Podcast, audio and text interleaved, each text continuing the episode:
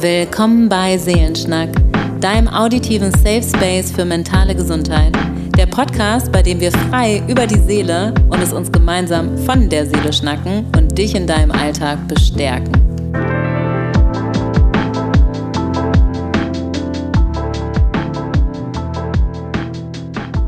In der 23. Folge von Seelenschnack und auch der letzten Folge für dieses Jahr, ist auch eine gute Überleitung ins neue Jahr, ins 2023, geht es ganz ums Thema Emotionsregulation und ein bisschen um die Basics. Was ist Emotionsregulation überhaupt? Was sind Emotionen? Ähm, ich rede ein bisschen über ein richtig spannendes Uniseminar, was ich dazu hatte. Annalena berichtet aus ihrer Praxis. Es ist eine wirklich, wirklich lehrreiche und doch auch sehr gut in den Alltag umsetzbare Folge geworden, wie ich finde. Deshalb wünschen wir euch ganz, ganz viel Spaß dabei. Und wir möchten noch ankündigen, dass wir im nächsten Jahr in ein Staffelformat wechseln und dann wöchentlich Folgen teilen, aber eben immer in Staffeln produzieren da wir gemerkt haben, dass so ein Podcast zeitlich und auch ressourcentechnisch ganz schön viel von uns abverlangt und wir da aber unglaublich gerne auch sehr viel reinstecken wollen, unser Wissen, unsere Zeit, unsere Liebe und hoffen, das kommt soweit auch gut an. Ähm, wir freuen uns wie immer weiterhin über Nachrichten von euch. Schreibt uns für die neue Staffel auch schon gerne mal auf Seelenschnack auf Instagram eure Rituale, dann nehmen wir die mit auf oder auch sonstiges Feedback oder sonstigen Austausch. Wir freuen uns mit euch in Kontakt zu kommen und wünschen euch ganz viel Spaß bei der letzten Folge unseres ersten Podcast-Jahres. Hallo, schön, dass ihr wieder dabei seid. Wir sprechen heute über Emotionsregulation und starten wie immer mit einem Ritual, aber heute auf eine etwas andere Art und Weise, denn wir sprechen ja auch oft über Dankbarkeit und die wollen wir heute selbst praktizieren zum Anfang. Und zwar wollen wir euch Danke sagen für eure lieben Rückmeldungen, fürs Teilen, für euer Dasein und immer wieder reinhören und den Austausch. Das ist auch für uns sehr, sehr, sehr wertvoll. Und deshalb dachten wir uns, wir lesen heute mal ein paar Bewertungen vor. Und Annalena hat schon das Handy bereit und ähm, liest euch jetzt mal mit ihrer schönsten Vorlesestimme ein paar Dinge vor. Ja, hallo erstmal. Und ähm, wir danken euch wirklich von Herzen, dass ihr euch die Mühe macht und Bewertungen schreibt. Und ich lese einfach mal ein paar vor, auch von Anna Annalena sehe ich übrigens gerade. Witzig. Ähm, schreibt sehr schön zum Runterkommen und um im Alltag mal ein bisschen innezuhalten und in ein Gespräch zu versinken, ohne mitreden zu müssen. So, so schön, euch zuzuhören und eure Vibes zu merken. Ich fand gerade das mit den Vibes auch so schön. Ähm, ist ja auch eins unserer Wünsche, dass wir gute Vibes, ohne toxisch zu sein, äh, verstreuen einfach ein bisschen Entlastung und Mitgefühl zuzusprechen. Das ist schön zu hören. Danke dir, Annalena. Timmy87 schreibt, euer Podcast ist eine absolute Bereicherung, macht weiter so. Danke, lieber Timmy. Oder liebe Timmy, ja. wissen wir gar nicht. Und dann ähm, schreibt Enaira, ich habe mir die Podcast-Folgen zum Thema Angst und Hoffnungslosigkeit an einem Tag angehört, an dem es mir nicht so gut ging. Es hat mir sehr geholfen, sich ein bisschen zu beruhigen und zu erden. Eure Stimmen sind total sympathisch und eure Sicht auf die Themen helfen total, die Hürden und Sorgen im Alltag etwas gelassener zu sehen. Vielen Dank für diesen tollen Podcast. Und es gibt noch weitere und auch bei Instagram schreibt ihr uns immer wieder. Ähm, ja, einfach ein dickes Danke und eure Wertschätzung auch. Und wir wollen euch an dieser Stelle mal wirklich von Herzen Danke sagen und das heute für unser Ritual nehmen. Ähm, ja, danke euch. Dankeschön. Sehr liebe Worte. Das ist so bereichernd irgendwie oder auch mal schön, sowas ähm, gespiegelt zu bekommen, ähm, weil wir euch ja sonst nicht direkt sehen, sondern natürlich immer uns haben, aber ähm, dieser Community, also die Community, die wir aufbauen, möchten wir natürlich auch mal mitbekommen. Deswegen ist es wirklich, wirklich wichtig und schön für uns, äh, wenn ihr euch eben auch bei uns meldet und wenn ihr feedbackt, aber auch, ähm, wie gesagt, in den Austausch mit uns geht. Ja, total schön. Und Emotionsregulation ist ja heute unser Thema und das ist gar nicht so einfach, also Emotionen zu regulieren. Und wir machen das übrigens den ganzen lieben langen Tag in so vielen Situationen. Ähm, und Emotionen und Stimmung sind auch nochmal ein Unterschied. Also auch Stimmung regulieren wir. Und sich einmal bewusst zu machen, was hilft eigentlich dabei, mit unseren Emotionen umzugehen und wie machen wir das, ist total wichtig, weil ähm, das stärkt quasi dann an sich schon die Emotionsregulation in uns, dass wir ähm, uns was Gutes tun können. Und es ist immer leichter, ähm, mit einfacheren Emotionen, sage ich jetzt einfach mal, umzugehen, als mit ähm, Heavy Emotions. Mhm. Oder weniger intensiven vielleicht auch. Ja, auf jeden Fall. Da sagst du auch gleich nochmal was in der Definition zu, ne? den Unterschied zwischen Intensität und Dauer. Das ist nämlich bei der Emotionsregulation wichtig. So. Also es ist ja einmal Emotionsregulation, dass wir ähm, für uns schwierige Gefühle wie Angst und Trauer, ähm, genervt sein und so weiter regulieren, also abmildern können in uns und damit umgehen können und eine Lösung finden. Im wahrsten Sinne des Wortes, nicht nur praktisch, also praktisch und emotional und im Körper und mental, aber auch ähm, Gefühle wie Freude und so weiter in uns produzieren können oder auch mal die Intensität und Dauer von Freude in uns wachrufen können. Das hatte ich auch in dem Seminar mit Emotionsregulation. Äh, also hatten wir jetzt irgendwie vor ein paar Wochen oder Monaten jetzt, wenn ihr dann die Folge hört. Ähm, und da hatte ich auch immer das Gefühl, es geht vor allem immer so um die schwereren Gefühle und mhm. die quasi so ein bisschen ähm, abschwächt, abmildert. Ähm, und es ist total wichtig, wie du gesagt hast, aber es ist irgendwie dann immer so schade, dass man auch vergisst, dass man ja auch positive Emotionen aufkommen lassen kann, ganz alleine, ohne Beihilfe quasi, außer sich selbst quasi und seine Werkzeuge. Ja, voll. Das ist, glaube ich, auch schon ein wichtiger Stichpunkt, dass man die eben in sich trägt. Ähm, das haben wir auch in der Ressourcenfolge ja schon mal äh, angesprochen, dass quasi wir alle Ressourcen haben, aber wir eben schauen müssen, wie unterschiedlich die eben sind. Und bei Emotionsregulation ist das eben ganz ähnlich, dass das sich super doll unterscheidet von Person zu Person und eben auf Intensität und Dauer der Emotion eben ankommt. Ähm, Annalena wird das gleich nochmal bestimmt sagen, wenn ich anfange hier, weil in meiner Uni oder in dem Seminar, was ich hatte, war es ähm, auf einer sehr ähm, kognitiven, also kognitiv-verhaltenstherapeutischen ähm, Ebene. Und wir haben eben auch die ähm, Theorie von Gross ähm, vor allem gelernt, so heißt er. Das ist zwar auch das englische Wort. James J. Gross. James J. Gross.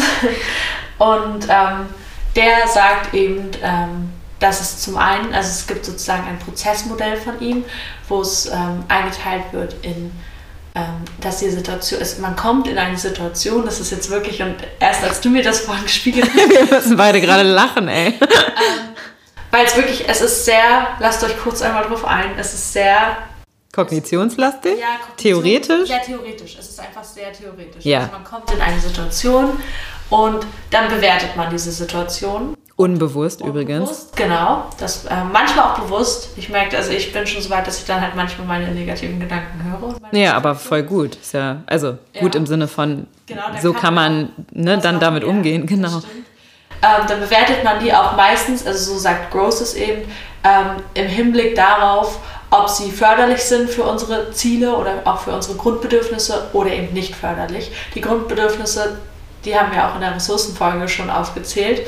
Ähm, also es ist zum Beispiel eben Lust und Unlust, also Vermeid Unlustvermeidung, Lustbefriedigung. Bindung, Bindung. Selbstwert genau. aufbauen ne, oder bestätigt zu bekommen. Genau, und ähm, nach der Bewertung entsteht daraus ja dann ein, also eine Emotion und das heißt, die beeinflusst ja dann die Situation, wie wir uns dann verhalten. Also mhm. zum Beispiel, ich, ich versuche gerade ein Beispiel zu finden, damit es nicht ganz so theoretisch bleibt. Voll. Und das finde ich schon schwer und das zeigt ja, wie theoretisch es ist. Also ähm, als Beispiel, ich verlasse das Haus. Oh, oh ich habe was Gutes mir letzte passiert. ich fahre mit dem Fahrrad zur Uni und ich war ein bisschen gestresst auch schon. Das war vielleicht schon mal das Setting auch. Und vor mir fuhr eine Omi mit dem Fahrrad. Und dann hat die nicht angezeigt, dass sie nach links abbiegen will. Und ich bin halt fast in sie reingecrashed und musste noch eine komplette Vollbremsung machen, weil sie es nicht angezeigt hat. Und das war die Situation quasi so. Also äh, ich habe mich erschrocken und es wäre einfach fast ein Unfall gewesen. Dann habe ich als Ziel, also mein Ziel war einfach auch Unfallvermeidung quasi, dass ich gesund und auch schnell ankomme natürlich. Ähm, und dann war ich halt sauer auf die Omi, weil ich mir dachte, wieso zeigt man das denn nicht an? Aber ich hatte natürlich auch Angst, natürlich, also kurz dieses, oh, was wäre jetzt passiert, hätte ich mich irgendwie voll übers äh, Lenkrad geschmissen.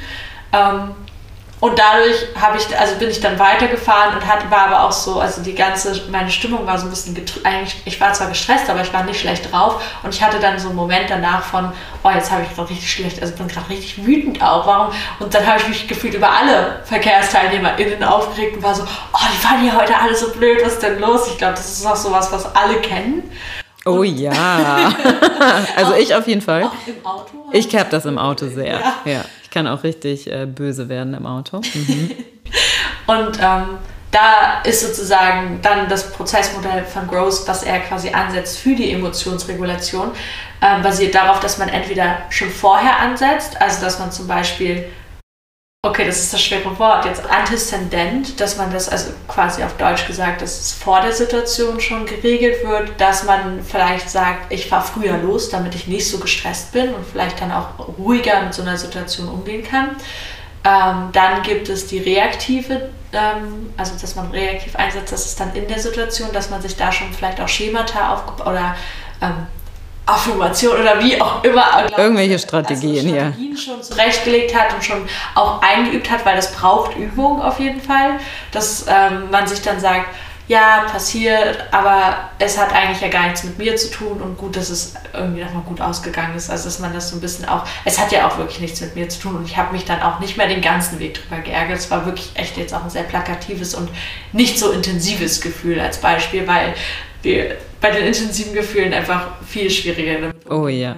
Und ja. ähm, das ist die Grundlage quasi, aber Anna erklärt, ja. also ja. erklärt gleich nochmal, ähm, was sie, also ich finde es total interessant, möchte, dass du auch das gleich nochmal teilst. Was ich nur noch sagen möchte, ist, dass ähm, es dann eben verschiedene Emotionsregulationsstrategien gibt, auf die wir gleich nochmal kurz eingehen, damit ihr ein paar schon mal so gehört habt und auch wisst, ah, okay, das mache ich vielleicht sogar schon, das war mir gar nicht bewusst. Yes. Ähm, es ist unterschiedlich gut anwendbar. Also jede Strategie, die es gibt, braucht unterschiedliche kognitive Ressourcen. Und wenn es sehr intensive Emotionen sind, braucht, also ist das ja schon anstrengend quasi. Und dann hat man nicht mehr so viele kognitive Ressourcen, dass man dann noch so eine, zum Beispiel Reappraisal, also die Neubewertung, die kognitive Neubewertung, ähm, ist eine ähm, Ressource die, oder eine Emotionsregulationsstrategie, die sehr viel kognitive Ressourcen braucht und deswegen ist es schwieriger, das bei sehr intensiven und lang andauernden Emotionen anzuwenden. Und bei weniger intensiven ist sie aber zum Beispiel leichter anwendbar und sehr, sehr effektiv auch. Also es ist nachgewiesen in unzähligen Studien. Und andersrum ist es dann so, es gibt zum Beispiel auch die Suppression, die eigentlich echt schlecht ist. ich sag das so, ich hau das so, also die ist schlecht für uns. Die Unterdrückung, die ist auch schlecht für uns und ja. trotzdem braucht sie kognitiv eben weniger Ressourcen. Und wir brauchen sie auch manchmal im Alltag. Ich sage genau, da immer als Beispiel Klausuren zum Beispiel. Genau. Ne? Wenn ich vor einer Klausur nicht äh, damit umgehen kann, die Emotionen Angst zum Beispiel gerade oder Unsicherheit oder auch Wut, weil vorher diese Fahrradaktion war, zu unterdrücken, also nicht nur auf die Prüfung bezogen, sondern wirklich auf das, was ist drumherum im Alltag schon gewesen oder vorab schon passiert. Ähm, wenn ich da nicht meine Emotionen unterdrücken kann, dann ähm, ist das wäre schlecht für uns. Also wenn wir ständig emotional wären und eine hohe Emotionalität mit uns rumtragen, das wir wären gar nicht lebensfähig, ne? Ja, Aber ja in so vielen Lebensbereichen, genau. Nachrichten und so weiter. Aber that's also. the point. Also ich äh, ich sag da gleich was zu, bringe gern die Theorie von Gross zu Ende, weil ich glaube, es ist wichtig. Aber ich, ich sag gleich ganz konkret, warum ich finde, das ist echt theoretisch eine gute Grundlage und in ganz vielen Alltagssituationen machen wir das eh. Aber dann nehme ich meinen Punkt schon vorweg. Ich sag gleich was. ja. ja, also eigentlich war ich fast am Ende. Nur wollte ich nochmal mitgeben, dass es sozusagen eben diese unterschiedlichen Emotionsregulationsstrategien gibt, auf die wir gleich nochmal eingehen. Und dass es eben ähm, unterschiedlich ist, je nachdem, wie intensiv das Gefühl ist und ähm, quasi wie viele kognitive Ressourcen uns dadurch gerade überhaupt zur Verfügung stehen. Das heißt, wenn es vielleicht gerade ein weniger intensives Gefühl ist, dann ist es auch leichter, Emotionen zu regulieren. Und das sollte uns auch bewusst sein. Und da sollten wir, glaube ich, auch nicht so streng mit uns sein und irgendwie äh, uns verurteilen dafür, dass es vielleicht mal nicht so gut klappt, wenn es ein sehr intensives, also so ein, wie so eine Riesenwelle ist, die einen quasi überschwappt, dann ist das auch okay, wenn man nicht direkt die perfekte Emotionsregulationsstrategie an, an also die gibt es gar nicht. Ja anwendet, meinst du? Ja, genau, anwendet. Ja. Aber es ist eben wichtig, dass wir darüber lernen und Bescheid wissen, dass man überhaupt weiß, was man nutzen könnte, wenn dann die Welle vielleicht schon so ein bisschen Auf jeden Fall. abschwappt. Und ich bin ja dafür, dass wir die Folge gar nicht so theorielastig machen, sondern einmal einen Rahmen setzen und dann haben wir eine Breathwork für euch, ähm, die dafür da ist oder die euch unterstützt darin, ähm, schwierige Emotionen zu regulieren, weil das ist mein Point. Ich finde, bei so vielen psychologischen Konzepten, es ist, ähm, und das ist ja auch Psychologie, es ist erstmal die Lehre von uns als seelische Menschen ne, und geistige Menschen und auch körperlich mittlerweile durch neurobiologische Wissenschaften. Und das kommt ja mehr und mehr. Also die letzten zwei Jahrzehnte gibt es da ja viel mehr Studien als noch im 20. Jahrhundert, ne, wo der Mensch äh, noch ganz anders verstanden und betrachtet wurde und auch bildgebende Verfahren noch nicht so gut waren. Mein Punkt als Practitionerin, also die wirklich schon lange therapeutisch tätig ist, und das merkt man dann relativ schnell, auch im Alltag, finde ich, ganz persönlich bei sich. Theorie ist super gut und ich habe das schon in der ähm, Folge zu Bindungsstilen gesagt ne, und ähm, Konfliktlösungsstrategien. Ähm, unbedingt Empfehlung reinzuhören, ähm, weil es echt gut tut. Wir teilen da auch eine Ressource, ähm, die man als Paar zum Beispiel auch super gut anwenden kann, aber auch in Freundschaften und generell hilft in Beziehungen, wenn es mal Konflikte gibt und die gibt es in jeder Beziehung. Und mein Punkt bei Emotionsregulation ist immer, dass in der Situation, also oder andersrum gesprochen, wir copen und regulieren, also wir copen ständig mit schwierigen Situationen. Das sind Coping-Strategien, also quasi, wie gehe ich mit ähm, schwierigen Lebenssituationen oder Alltagssituationen um. Und wir regulieren permanent Emotionen. Also wir machen das eh den lieben langen Tag, permanent ein Leben lang. Und schon, wenn wir auf die Welt kommen, also ne, wir kommen als Mensch auf die Welt und haben Emotionsregulationsstrategien und lernen die dann aber halt vor allem in der frühen Kindheit und Kindheit. Ne, man kann die ähm, umlernen und dazulernen und auch übrigens verlernen. Aber was uns allen super schwer fällt als Mensch, ist ja in den Situationen, wo ich das nicht mehr kann, wo ich merke, okay, jetzt bin ich so wütend und alle meine Strategien helfen gerade nicht. Und das verunsichert ja oder ne, führt dann dazu, dass wir Emotionen anstauen ähm, und dann ratlos werden oder an unsere Grenzen kommen, was super menschlich ist. Und der andere Punkt, den ich mache, ist unsere heutige Zeit. Wir sind so gestresst und wir sind, wir leben so schnelllebig. Also ich weiß nicht, wann Gross Theorie entstanden ist. Ich glaube, es ist lange her. Aber wir 1960. ja, aber deswegen, also das ist eher der Punkt, den ich mache. Und neuere Neurologie und Studien sagen das halt. Und ich komme ja auch aus der Traumaforschung, das ist der andere Punkt, den ich noch mache. Ähm, und der Bindungsforschung. Es ist tatsächlich so, dass es nicht im Alltag so ist. Also wir sind so gestresst, dass wir kognitiv mit ganz vielen Situationen umgehen, aber wir stauen so viele Emotionen im Körper an, die nicht prozessiert sind. Also das sind eigentlich nicht abgeschlossene Emotionen. Das heißt, wir tragen noch vom Morgen oder auch vom Vortag oder der ganzen Woche ähm, so viel unabgeschlossene Emotionen in uns, weil wir ständig unterdrücken, also Suppression, oder äh, kognitiv äh, die neu bewerten, aber eigentlich gar nicht releasen. Ich will mal das Wort, ne, ich finde das englische Wort da viel schöner, also wirklich loslassen, lösen, dass es sich so in uns anstaut, dass ich sage da immer das Bild vom Eisberg, dass unter der Wasseroberfläche ein Riesenberg an unprozessierten alten Gefühlen ist und einfach Alltagsgefühle auch. Es muss jetzt gar nicht äh, ne, altes Traumatisches oder altes Unverarbeitetes sein. Das kommt noch dazu. ne, das ist noch eine Ebene drunter. Ähm, und dann ist die Spitze vom Eisberg halt das, wie diese Fahrradsituation mit der Oma, die du geschildert hast. Und ich finde, deswegen ist es so schön und mir auch so wichtig, man braucht einen riesengroßen Handwerkskoffer ähm, und ein Bewusstsein dafür, in welchen Situationen tun mir welche Strategien gut. Und halt den Handwerkskoffer. Das bedeutet, ich habe ganz möglichst viele, ein breit gefächertes Spektrum an Strategien. Und den anderen Punkt, den ich mache, ist, Emotionsregulationsstrategien bilden sich wirklich in unseren Bindungen. Das sagt die Bindungsforschung. Äh, Das heißt, wie lerne ich mit Emotionen umzugehen? Und selbst die Verhaltenstherapie sagt da, okay, ich gucke mir das aber ab. Ne, die sagen dann halt, ich gucke mir ab, wie Mama und Papa oder auch äh, Erzieherinnen, Freunde und so weiter mit Emotionen um. Genau, lernen am Modell umgehen. Und ähm, das, was die Bindungsforschung aber sagt, ähm, was ergänzend dazu ist, ich gucke mir das nicht nur ab, sondern Emotionen entstehen im Körper und wir fühlen die im Körper. Und ich sage da immer, ich weiß nicht, ob ich das Beispiel schon mal gesagt habe, das sage ich in der Praxis ganz oft. Ähm, ihr könnt euch das vorstellen wie eine Gitarre. Und stellt euch vor, ihr hättet nur den Gitarrensteg und die Saiten, aber nicht den Resonanzboden, also den Gitarrenkörper quasi. Genauso bei einer Geige, man könnte auch eine Geige nehmen ähm, oder sonst andere Instrumente, aber ich finde, Gitarre kennen wir irgendwie alle. Und man hätte wirklich nur diesen Gitarrensteg mit den Saiten und man würde die zupfen und es gäbe nicht diesen Resonanzkörper, dann würde keine Musik bei rauskommen. Ne? Wir brauchen diesen Resonanzkörper und das ist bei uns Menschen der Körper, damit wir Musik machen können quasi. Also Emotionen sind für mich immer da das Bild von Musik. So, es ist ja auch was total Schönes, Emotionen zu haben. Stellt euch mal vor, wir hätten keine Emotionen. das wäre fürchterlich. Ja, ja. aber deswegen ähm, ist es so wichtig, den Körper mit reinzunehmen und wirklich nicht unterschätzen, wie viele Emotionserfahrungen wir im Laufe eines Lebens machen und wie sehr die im Körper gespeichert sind. Und wir haben ein Körpergedächtnis und wie viele davon unprozessiert sind, schon allein durch unsere Schnelllebigkeit, aber auch durch Verletzungen in Kindheit und Jugend. Und die werden reaktiviert. Ne, unser Körper hat ein Körpergedächtnis und unsere Seele kennt keine Zeit. Das heißt, da passiert in Blitzeseile etwas und ich weiß gar nicht, woher kommt jetzt meine krasse Wut. Ne? Also die ist überhaupt nicht verhältnismäßig und das kann ich mir kognitiv beantworten. Wow, die ist krass nicht verhältnismäßig. So, die Omi in deinem Beispiel kann da gar nichts für. Und ich hatte einen scheiß Tag und das ist schon eine Bewältigungsstrategie. Ne? Ich bin nicht rechtzeitig losgefahren, das zu wissen ähm, die Omi kann nichts dafür, ist schon eine kognitive Bewältigungsstrategie. Aber was mache ich denn dann mit dem Gefühl in meinem Körper, wenn ich in der Uni zum Beispiel ankomme und merke, boah krass, ich kann die Wut einfach nicht loslassen. So, es ist, ich will die loslassen, aber ich schaff's gerade einfach nicht. So, ne?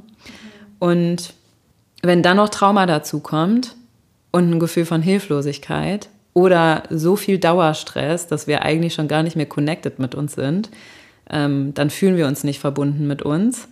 Und dann wird es einfach so ein komischer Misch aus allem Möglichen und aus so viel Emotionalität oder Isoliertheit von sich selber und den Emotionen, dass wir uns leer fühlen oder taub, ne, beschreiben ganz viele heutzutage, finde ich auch so dieses, ich weiß gar nicht, wo ich bin, ich weiß gar nicht, was ich so richtig fühle. Ja. Oder, oh, ich bin so emotional und fühle so viel, dass ich gar nicht hinterherkomme und auch nicht mehr weiß, wo ich anfangen soll. Und deswegen liegt mir diese Folge so am Herzen und auch das ganze Spektrum zwischen Theorie von Gross. Und es gibt so viele Theorien übrigens. Mhm. Lazarus, äh, Marshall Linehan hat da ein richtig geiles Therapieverfahren, DBT, also die, die ich kann es immer nicht aussprechen, dialektisch-behaviorale Therapie. Ist auf Englisch immer leichter.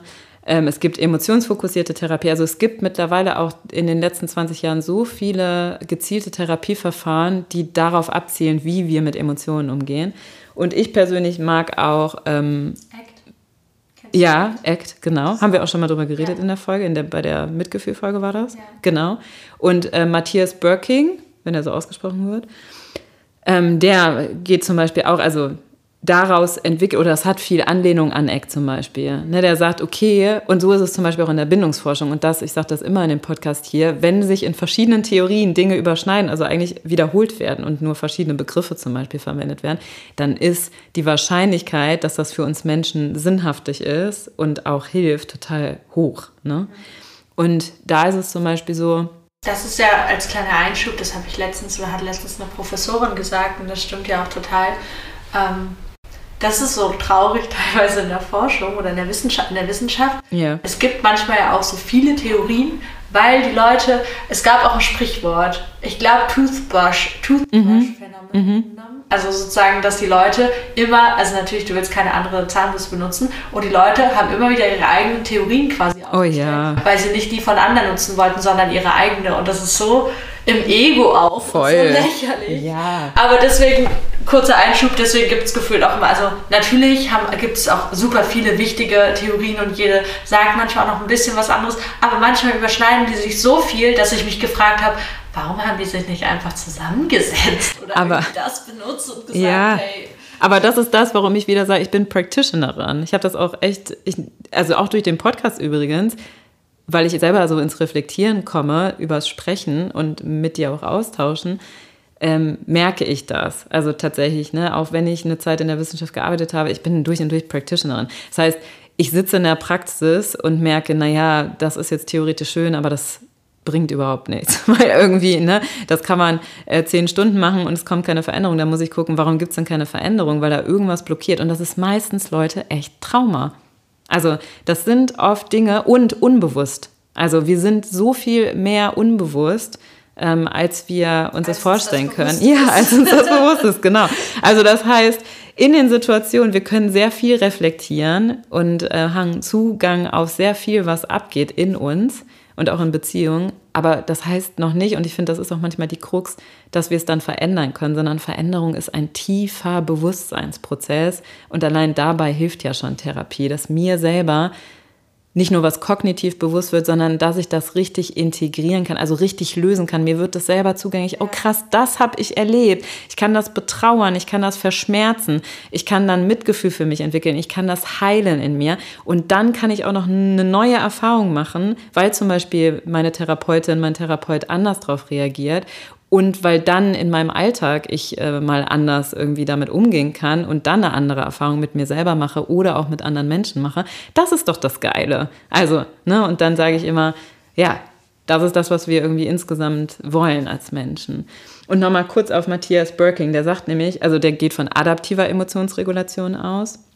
Und der sagt, wir brauchen erstmal eine äh, achtsame Wahrnehmung so, Thema Achtsamkeit und das auch bei ACT zum Beispiel auch und bei ja. DBT auch. Ne? Ja. Äh, identifizieren und benennen, dann verstehen, effektive Selbstunterstützung. Wie geil, also das ist das, wovon wir die ganze Zeit reden. Ne? Ich, ich weiß dann, ah, ich kann mich selber effektiv unterstützen dabei, Emotionen zu regulieren. Ähm, Bereitschaft zu konfrontieren, also ich muss selber die Bereitschaft haben, mich selber zu konfrontieren mit dem, was ich fühle. Mhm. Ähm, ich glaube, heutzutage ein großer Punkt. Oder schon immer. Na, Fragezeichen. Aber ich glaube, wir haben einfach weniger Zeit. So, und dann fällt es uns schwerer oft. Akzeptanz und Toleranz, mega wichtiger Punkt. Und ähm, Modifikation.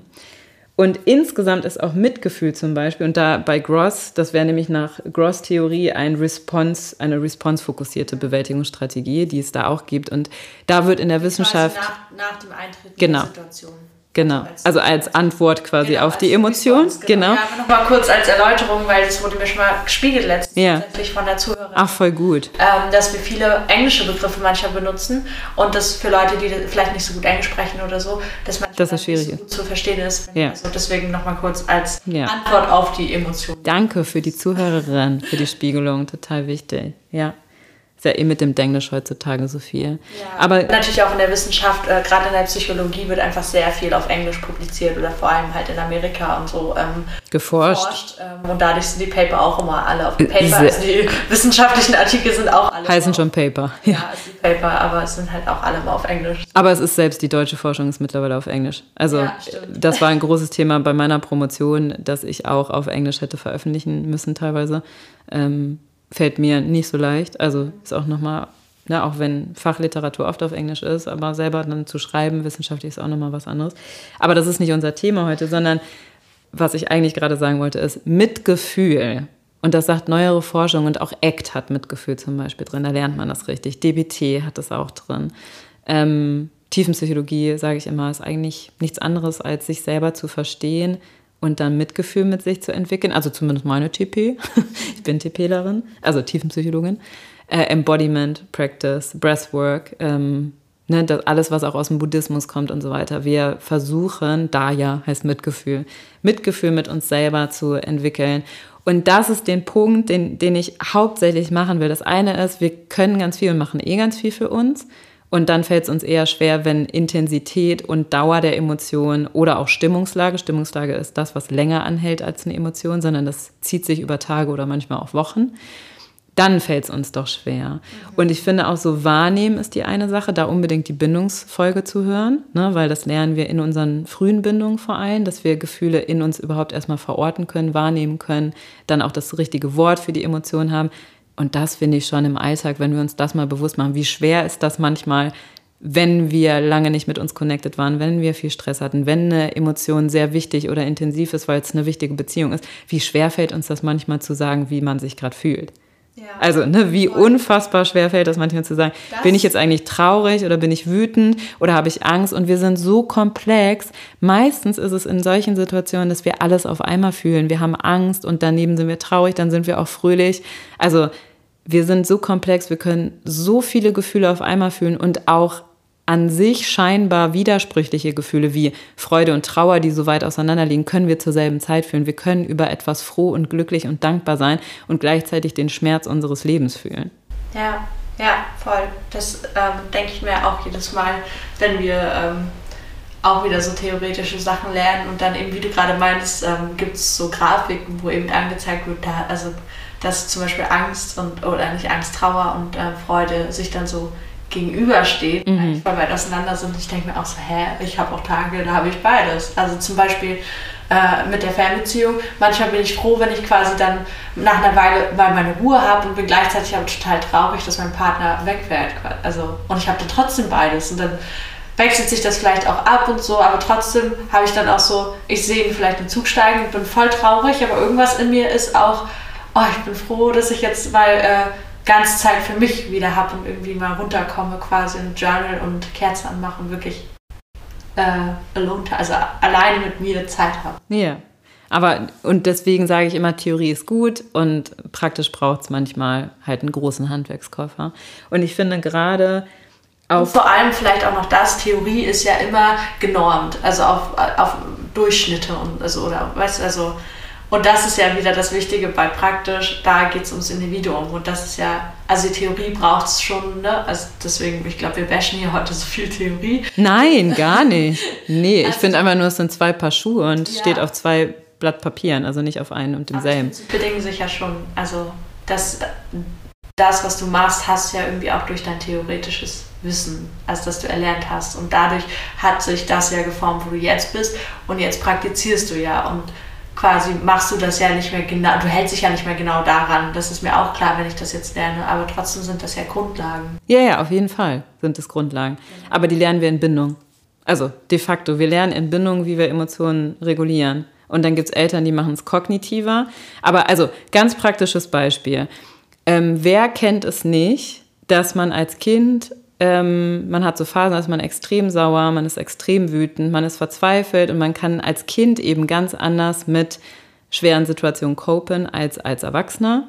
Und auch in der Jugend, in Pubertät, weil unser präfrontaler Kortex in der Zeit wächst und gleichzeitig so viel Umstrukturierung im Gehirn stattfindet, dass wir, dass der auch noch nicht so vorhanden ist. Man sagt mittlerweile sogar ab 25. Lange wurde irgendwie gesagt, ab 20 oder 19, 20 ist so unser Erwachsenengehirn gebildet. Ist aber mittlerweile ab 25. Ich habe gerade neuere Forschung gesehen. Und dass der Präfrontalix so ausgebildet ist und das ist der Bereich in unserem Gehirn, der steuert, ne, dass wir also dass wir wirklich in einem Bewusstsein Lösungen finden können, ähm, steuern können, kognitiv unterwegs sind, Impulskontrolle haben. Dafür ist der zum Beispiel total wichtig. Und der ist in Pubertät zum Beispiel total runtergefahren. Und deswegen sind wir impulsiver.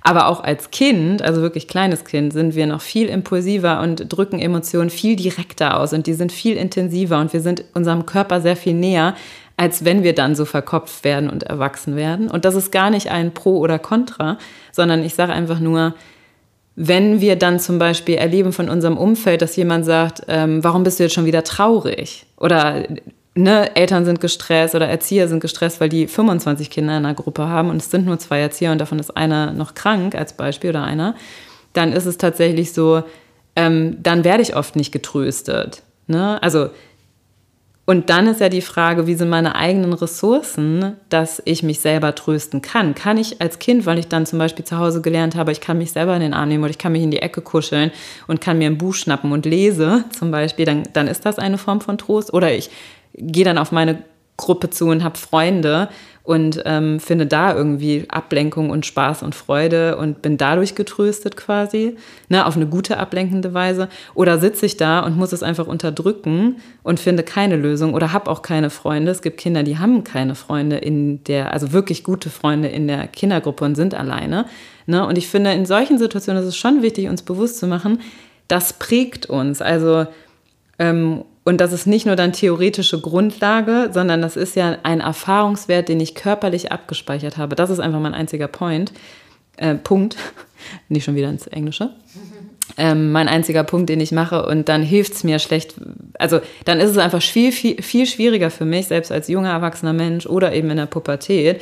Plus Stress. Ich komme wieder auf den Stress und äh, Faktor und Schnelllebigkeit ähm, dann da mir dann wirklich ein Buch zu schnappen oder zu journalen. Also wie viel Menschen und ich inklusive fällt es schwer, das zu tun, und das haben wir auch schon mal in den letzten Folgen gesagt, wir wissen, was gut tun würde und machen es trotzdem nicht. Und das ist der einzige Punkt, den ich mache. Also es braucht theoretische Grundlagen, es braucht es vor allem in der Forschung, dass wir überhaupt Dinge nachvollziehbar und erklärbar machen. Aber in der Praxis brauchen wir ganz oft was anderes.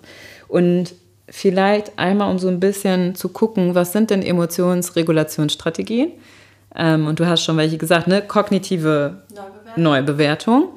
Dann, ähm, ich habe gerade ganz viele gesagt, also überhaupt mal achtsam wahrnehmen, wie geht es mir. Ne? Dann auch dieses Identifizieren und Benennen ist super wichtig. Also zum Beispiel in der, in der Forschung und auch in der Praxis, da beides, ist es total klar, wenn ich weiß in mir, welches Gefühl ich gerade fühle und das beim Namen nenne. Also, ah, ich fühle mich gerade unsicher. Wenn man eben doch dann die Zeit hat, ne? Wie genau. Und wenn ich überhaupt das kann, quasi weil ich das als Kind gelernt habe, das richtige Gefühl in mir zu identifizieren. Und das ist wirklich ein Hauptfaktor. Also zum Beispiel Gefühle wie Hoffnungslosigkeit, Hilflosigkeit werden ganz oft nicht benannt. Die werden ganz oft als Trauer oder Wut benannt, aber es ist eigentlich Hoffnungslosigkeit und Hilflosigkeit oder Ohnmacht. Ähm, und weil das ganz schwer zu erkennen ist. Also ganz wenig Erzieherinnen, ähm, ne, und das ist wirklich in so kleinem Alter, also in so, wenn wir so jung sind, sagen, boah, du bist gerade voll hilflos. Ne? Meistens, weil sich das ja so ausdrückt wie, also Hilflosigkeit ist oft verstummt und wird als Schüchternheit zum Beispiel missgedeutet, also fehlinterpretiert. Oder auch als Wut, wenn ein Kind sehr wütend wird dann. Eigentlich ist es hilflos oder traurig. Und Traurigkeit und Wut wird auch ganz oft falsch gedeutet. Ne, weil wenn wir traurig sind, gibt es Mechanismen, dass wir eigentlich dann recht wütend erscheinen und eigentlich haben wir Verlustängste und sind super traurig. So, weißt du, wie ich meine? Also ja. das ist, und dann in sich selber zu identifizieren, ah nee, ich bin gar nicht wütend, ich bin traurig oder ich bin auch einfach überlastet, weil ich habe viel zu wenig geschlafen und viel zu wenig gegessen und hatte viel zu viel Stress in der Schule. Ähm, ne? Das ist doch total wichtig.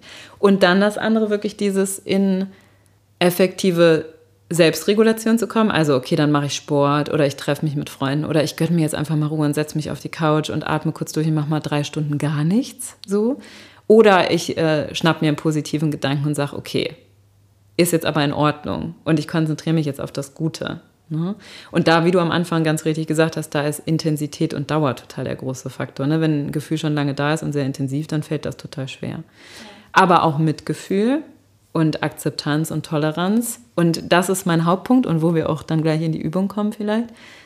Was hilft uns denn vor allem so schwierige Gefühle, also Heavy Emotions, da finde ich das englische Wort wirklich schwer, äh, schön, wirklich so richtig tiefe Trauer, ne? ganz viel Sorgen, ähm, ganz viel Wut. Ähm, wie können wir die denn akzeptieren? Also manchmal passieren ja so fürchterliche Dinge im Leben und dann haben wir so intensive Emotionen oder sind auch in was Altem reaktiviert, also dass wir eine ganz alte Traurigkeit merken. Zum Beispiel Eltern haben sich getrennt in der Kindheit und jetzt trennt sich ähm, der Partner, die Partnerin oder auch eine Freundschaft geht zu Ende oder ein Lebensabschnitt geht zu Ende. Ne, man wird, äh, also man verlässt die Schule und geht in einen neuen Lebensabschnitt oder sonst was und man ist in so einem alten Gefühl eben getriggert, also ein merkt, boah, krass, das reaktiviert so eine Furcht oder Trauer in mir.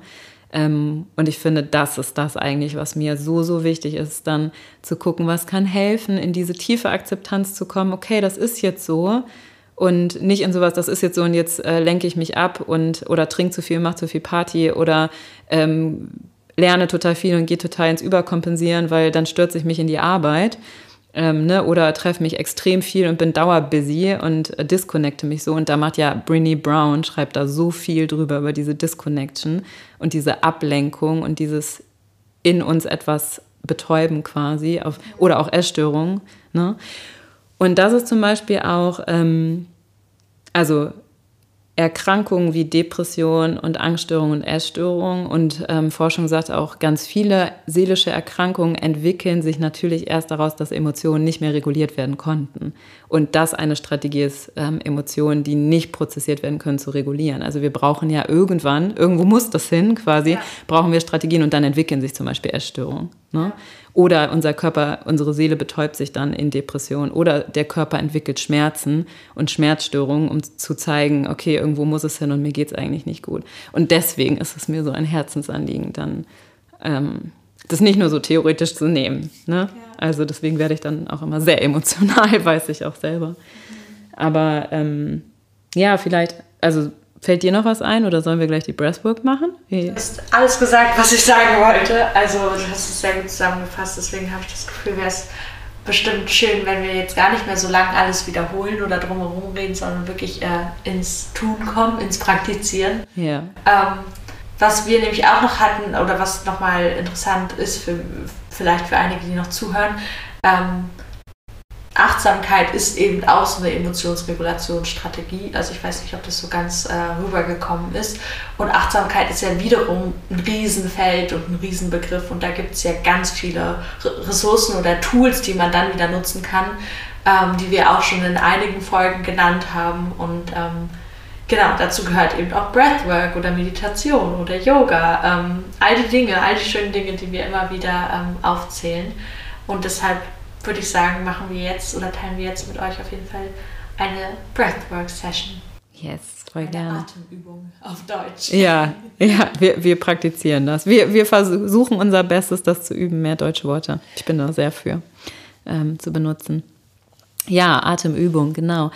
Ich habe mir gedacht, ähm, wir nehmen eine Atemübung und machen die zusammen, die hilft, mit ähm, Gefühlen von Traurigkeit umzugehen.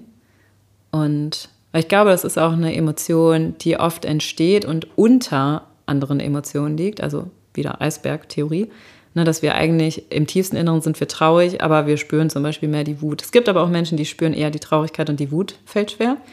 Ähm, aber man kann das für jede Emotion nutzen. Also diese Breathwork, diese Atemübungen, die wir machen, äh, die hilft bei allen Emotionen. Genau, man kann die einfach dann äh, switchen und für die Emotion machen, wo man es gerade braucht.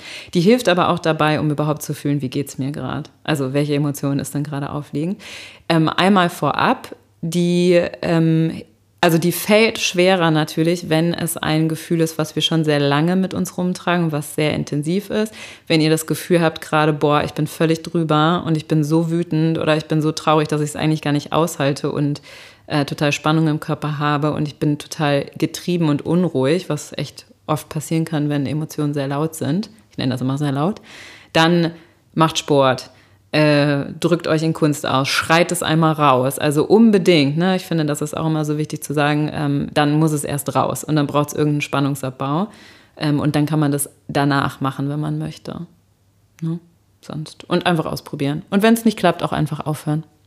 Unbedingt. Andere Sachen ausprobieren. Unbedingt, genau. Nicht alles muss für alle funktionieren. Ja, unbedingt. Ja, dann dürft ihr gerne in einen Sitz kommen, der für euch bequem ist ähm, oder euch auch hinlegen. Das ist ganz egal. Ich empfehle die Übung tatsächlich aber eher im Sitzen zu machen, wenn man ähm, anfängt damit, weil uns Sitzen trotzdem noch mehr ein Gefühl von Sicherheit gibt als Liegen. Ähm, wenn wir uns hinlegen, ähm, kann das in uns zum Beispiel altes Trauma reaktivieren, weil wir uns irgendwie passiver fühlen. Und wenn ihr einen bequemen Sitz gefunden habt, dann dürft ihr mal schauen, ob ihr die Augen zumachen wollt oder euch einen fixen Punkt suchen mögt. Und wenn ihr euch einen fixen Punkt sucht, dann gerne so 10 cm vor euren Füßen. Und dann dürft ihr alle Bewegungen erstmal machen, die gerade gut tun. Dürft euch strecken, recken, Schultern kreisen, Kopf kreisen, gähnen, seufzen. Euch über die Augen nochmal reiben, Hose aufmachen, alles, was gerade noch gut tut, damit ihr bei euch ankommen könnt. Und dann sagt ihr gerne als allererstes hier, ich darf bei mir ankommen. Ich darf bei mir ankommen und lass dir hier einen Moment Zeit, um bei dir anzukommen. Vielleicht war dein Tag schon voll oder vielleicht ist auch gerade so viel da, dass du merkst, du bist eher im Kopf oder hast Spannung im Körper und kannst gar nicht so richtig Ruhe finden. Das ist voll okay. Erlaub dir das und erlaub dir langsam die Aufmerksamkeit zu deinem Atem zu führen. Und Atem ist immer die Verbindung zu uns. Wenn wir spüren, wo unser Atem im Körper ist, dann verbinden wir uns schon mit uns und unserem Körper und kommen raus aus dem Kopf in den Körper hinein. Und dann schau mal, wo dein Atem gerade lang fließt. Wo kannst du den spüren? Vielleicht hebt und senkt sich die Bauchdecke. Vielleicht merkst du deinen Atem auch eher in der Brust Vielleicht merkst du ihn gar nicht so richtig und er ist ganz flach und auch das ist okay. Und dann gib dir hier einen Moment Zeit, deinen Atem für dich spürbar werden zu lassen. Deinen Atem auch größer werden zu lassen in deinem Körper. Und dann atme hier ein und lass die Bauchdecke sich mal anheben. Und atme aus und lass die Bauchdecke absinken. Und dann darfst du gerne, wenn du magst, durch die Nase mal tief einatmen und durch geöffnete Lippen mal Spannung ausatmen. Und nochmal tief einatmen durch die Nase. Und lösen durch geöffnete Lippen ausatmen. Und dann schließ die Lippen ganz sanft und löst die Zunge vom Gaumen. Und dann darfst du gern, wenn du magst, die Hände mal auf deinen Körper legen, da wo es sich für dich gut und sicher anfühlt. Wenn du merkst, das passt gerade nicht, dann lass die Hände dort liegen, wo es sich für dich gut anfühlt. Und dann spür mal den Kontakt zwischen deinen Händen und deinem Körper und atme hier hinein. Ganz liebevoll. ganz achtsam mit dir.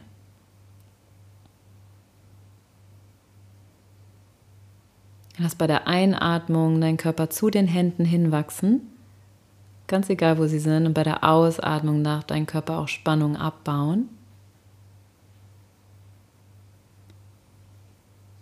Und dann lade ich dich langsam ein, einmal mit der Aufmerksamkeit zu deiner Körpermitte zu wandern und dir ganz liebevoll einladen, die Frage zu stellen, wie geht es mir eigentlich gerade? aber wirklich ganz liebevoll, ganz nachspürend. Und dann lass alles zu dir kommen an Emotionen oder auch Körperempfindungen oder auch Gedanken und Bildern, die gerade kommen wollen. Dann gib dir selber mal Raum zu fühlen, was du fühlst.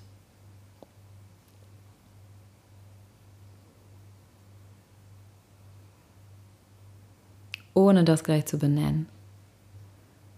Und spür mal nach, wo fühlst du in deinem Körper gerade das, was du fühlst. Vielleicht fühlst du auch Anspannung.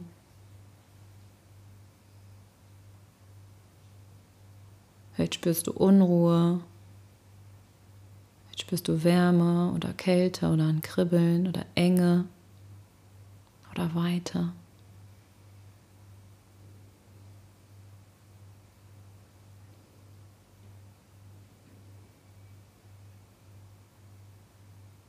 Und dann geh den Schritt weiter und benenn einmal das, was du spürst in dir. Einfach so für dich, dass du sagst, ich spüre, ich bin traurig.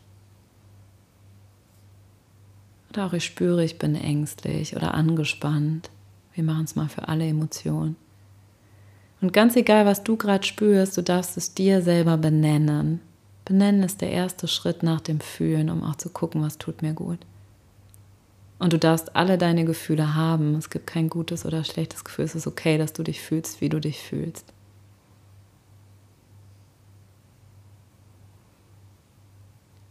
Und wenn du das für dich benennen kannst, dann sag dir hier mal ganz liebevoll, ganz mitfühlend, es ist okay, dass ich mich so fühle. Es ist okay, dass ich mich so fühle. Ich bin mitfühlend mit mir.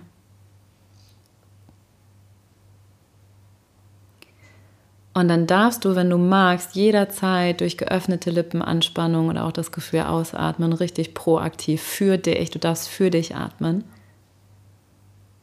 dich ernst nehmen, dich versorgen. Und dann beginnen wir gleich mit der Einatmung wirklich nach oben zu wachsen, aus dem Becken raus. Stell dir vor, du kannst deinen Atem von unten aus deinem Becken nach oben über deine Wirbelsäule wachsen lassen richtig einatmen für dich. Und mit der Ausatmung von der Kopfkrone über deine Wirbelsäule, über den Bauch bis in dein Becken wieder ausatmen. Stell dir vor, die Emotion darf groß werden, wie so eine Welle, und dann aber auch wieder abschwellen, wie so eine Welle, die geht. Vielleicht magst du auch das Bild nehmen. Die Welle kommt, du wirst groß, nimmst Energie auf. So eine Welle hat auch Energie. Und du darfst auch mit der Ausatmung die Welle wieder wegziehen lassen und die Emotionen ausatmen. Und dann mach das für dich in deinem Tempo. Atme für dich ein und atme für dich aus und lass die Welle wieder ziehen. Lass das Gefühl auch klein werden in dir. Und atme wirklich jederzeit über geöffnete Lippenspannung aus. Und dann mach das für den Moment so drei, vier Mal. Und du kannst es sonst auch jederzeit länger machen.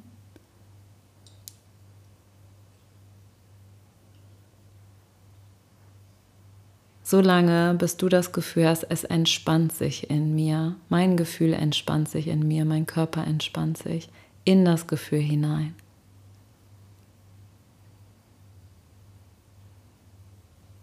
Und lass dir hier echt einen Moment Zeit, deine Entspannung zu finden.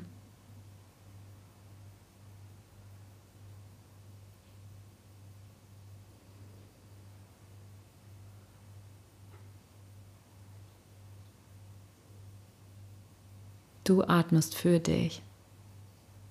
Du darfst dir Mitgefühl und Liebe entgegenbringen von ganzem Herzen. Du bist wichtig.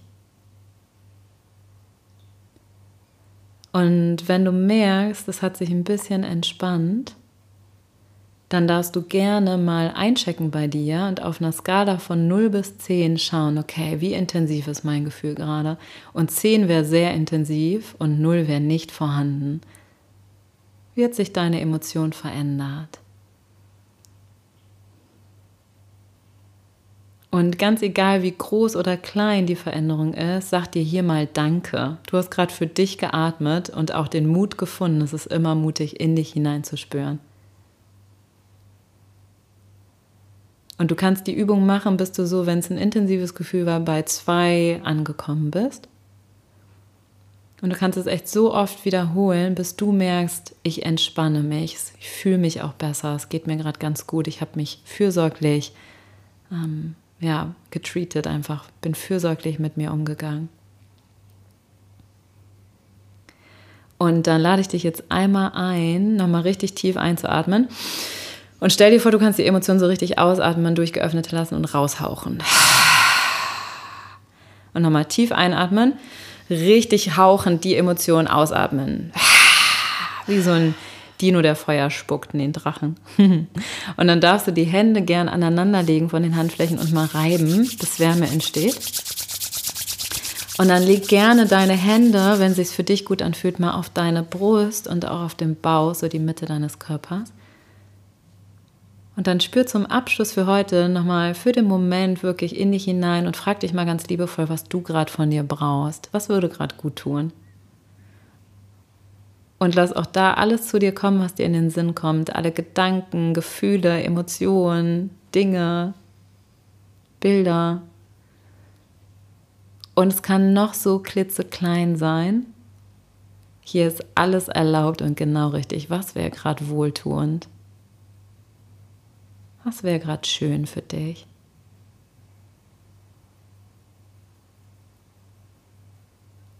Dann atme auch hier kurz rein.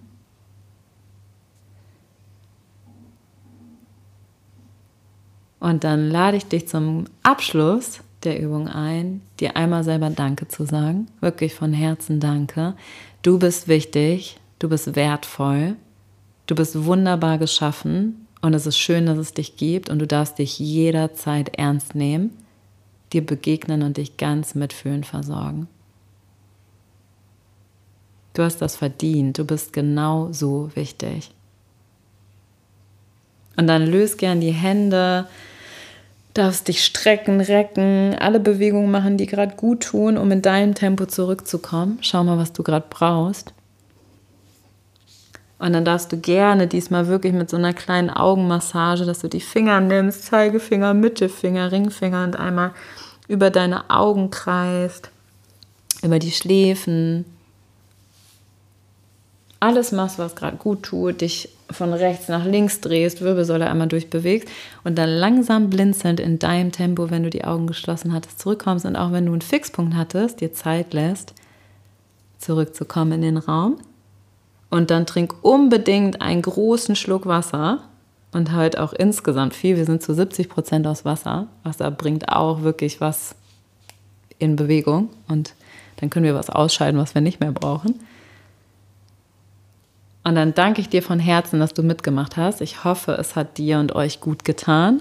Du kannst es, wie gesagt, mit allen Emotionen ähm, nutzen für dich und ähm, jederzeit abbrechen, wenn du merkst, es ist zu heavy. Es ist eine Übung, die sehr ähm, intensiv ist und die uns aber hilft, Emotionen zu regulieren in uns, gerade die, die manchmal schwer fallen.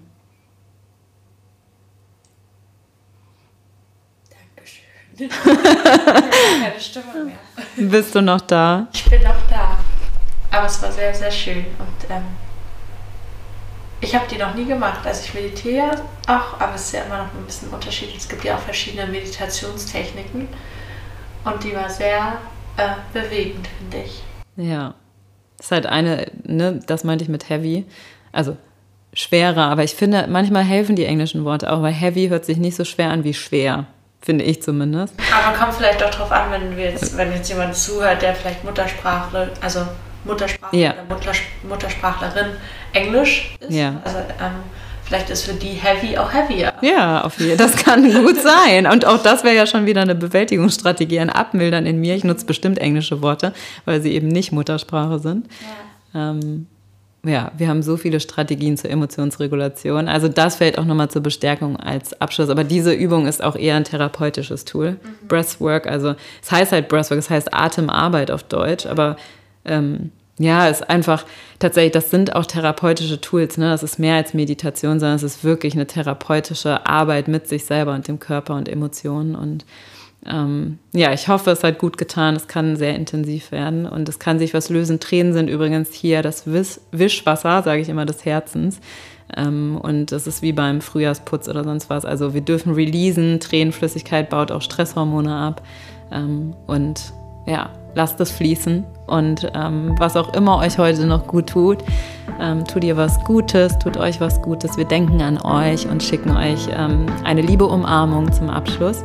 Und ähm, freuen uns von euch zu hören. Schreibt uns gerne, wie es euch ging mit der Übung oder auch sonst, was euch durch den Kopf geht zur Emotionsregulation. Und teilt sie wie immer gerne mit Menschen, denen sie gut tun kann und die sie bestärken kann. Schön, dass ihr dabei wart und bis zum nächsten Mal. Bis ganz bald.